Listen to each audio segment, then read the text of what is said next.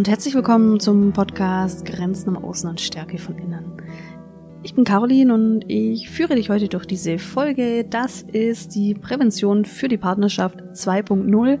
In dieser Folge erfährst du, wie du jetzt tatsächlich den ersten Schritt machen kannst, wenn du Prävention für die Partnerschaft betreiben möchtest. Ich gebe dir eine kurze Wiederholung der drei Schritte zur Prävention, wie du deine Partnerschaft stärken kannst und ich möchte dich ganz herzlich einladen zum Frauenabend mit dem Thema Herausforderungen in der Partnerschaft und wie du damit umgehen kannst. Ich wiederhole noch einmal die zentralen Inhalte der letzten Folge Prävention für die Partnerschaft. Prävention ist ja eine Vorbeugung und mit Prävention für die Partnerschaft meine ich, dass wir schon von Anfang an in unserer Partnerschaft den Weg bereinigen können für eine gesunde und zufriedene Partnerschaft. Den Gedanken der Prävention für die Partnerschaft finde ich so wichtig, weil ich eben erlebt habe, dass ganz viele Menschen sich eher Späthilfe holen und dass viele zum Beispiel in die Paarberatung oder in die Paartherapie kommen, wenn es schon spät ist. Ich sage nicht zu spät, aber es ist dann einfach schon spät. Es sind schon viele Verletzungen entstanden. Eine Partnerschaft lädt uns aber so ein, für eine persönliche Weiterentwicklung. Es ist so ein, ein toller Nährboden, um mit unseren Themen uns auseinanderzusetzen. Und auch hier bietet sich wieder die Prävention an. Also Prävention im Sinne von, setz dich früh mit deinen Themen auseinander, mit deinen Themen und mit den Themen in der Partnerschaft. Da habe ich dir drei Schritte gezeigt oder aufgeführt, was du machen kannst. Schritt Nummer eins in der Prävention ist natürlich, stärken, stärken. Alles, was die Partnerschaft stärkt, das auf jeden Fall gut zu betrachten und dafür auch Zeit zu investieren. Das können sein Gemeinsamkeiten, die man pflegt, gemeinsame Aktivitäten. Dabei ist es natürlich auch wichtig, dass wir uns dennoch immer bewusst machen, dass wir in einer Partnerschaft immer auch etwas Eigenes behalten müssen, unser eigenes Selbst, unseren Raum für uns. Was kann man als Paar machen? Natürlich das, was wir vor allem in den ersten Jahren der Beziehung auch sehr gerne machen. Hier geht es um eine gemeinsame Zeit und schöne Aktivitäten, die wir eben immer wieder mit unserem Partner oder unserer Partnerin machen. Der zweite Punkt geht dann schon ein bisschen tiefer.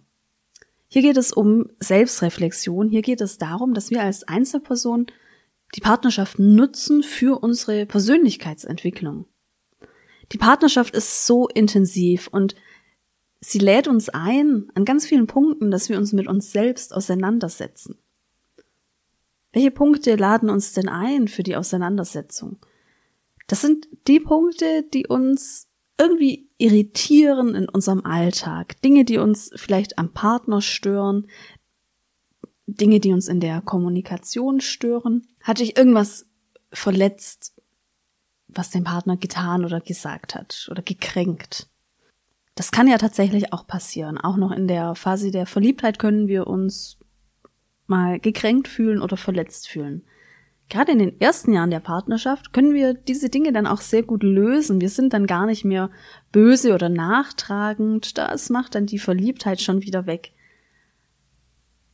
Aber was genau hat dich denn irritiert? Weil es nicht schmerzt, setzen wir uns dann auch nicht damit auseinander. Wir vergeben dem anderen ganz schnell und sind in unserem Alltag dann weiter und sind dann weiterhin in der Verliebtheit etc. Du kennst es vielleicht.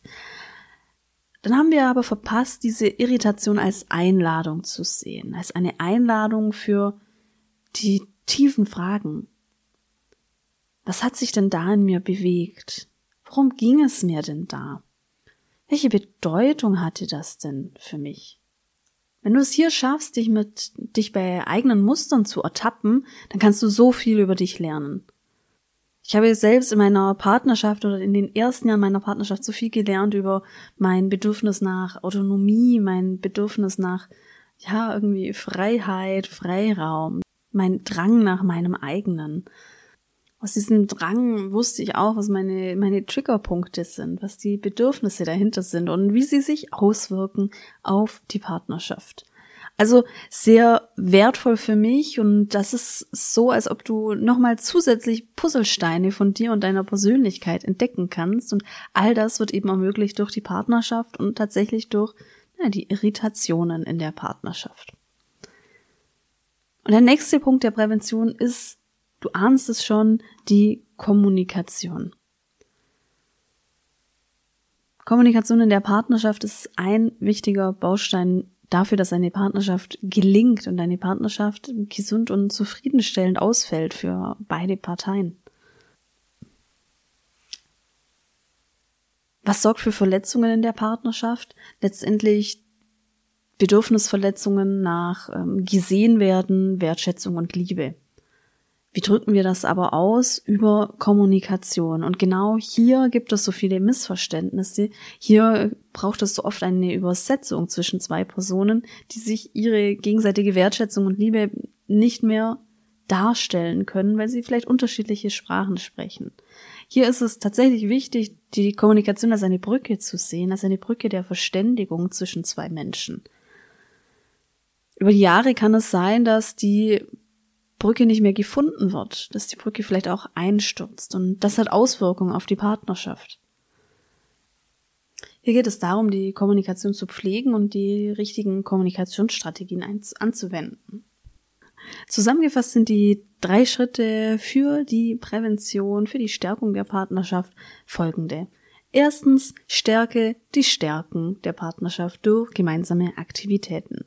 Zweitens, nutze die Einladungen, die du durch deinen Partner, deine Partnerin oder allgemein in der Partnerschaft erhältst, für die Auseinandersetzung mit deinen Mustern, Bedürfnissen und auch Triggerpunkten. Drittens, achte von früh an auf eine gelingende Kommunikation. Wie kannst du nun den ersten Schritt gehen? Wie kannst du dich nun in die Stärkung deiner Partnerschaft gehen und in die Auseinandersetzung mit Mustern und in die gelingende Kommunikation? Da möchte ich dich ganz herzlich einladen zum Frauenabend, zum Ladies Talk am 31.03. um 19 Uhr. Der Frauenabend ist ein lockeres Treffen unter Frauen in kleiner Gruppe in einem Zoom-Raum. Wir besprechen dabei die alltäglichen Herausforderungen in der Partnerschaft und wie du damit umgehen kannst. Ich gebe euch dazu Impulse zu ein paar Herausforderungen, zum Beispiel, was kannst du jetzt tun, wenn du mehr Zeit mit deinem Partner verbringen möchtest als er mit dir? Was kannst du tun, wenn du das Gefühl hast, er versteht dich nicht? Was kannst du tun, wenn er durch eine Eigenschaft dich immer wieder nervt. Du darfst natürlich auch gerne deine persönlichen Herausforderungen mitbringen und werde dir dazu Tipps geben können. Ihr braucht keine Anmeldung, das Ganze ist auch kostenfrei. Klickt einfach am 31.03. auf den Zoom-Link. Den Zoom-Link stelle ich euch in den Show Notes zur Verfügung. Außerdem auch den Link zur Facebook-Veranstaltung. Wenn ihr auf Facebook seid, klickt darauf und lasst euch erinnern, dass ihr zum Frauenabend kommt. Ich freue mich, die ein oder andere von euch Hörerinnen auch nun im Zoom-Raum zu sehen und freue mich auf einen tollen, spannenden Abend mit viel Austausch, mit allem, was in der Partnerschaft so los sein kann. Vielen Dank, dass du dabei warst und dann sehen wir uns hoffentlich beim Frauenabend, beim Ladies Talk. Falls nicht, dann hören wir uns hoffentlich in der nächsten Folge.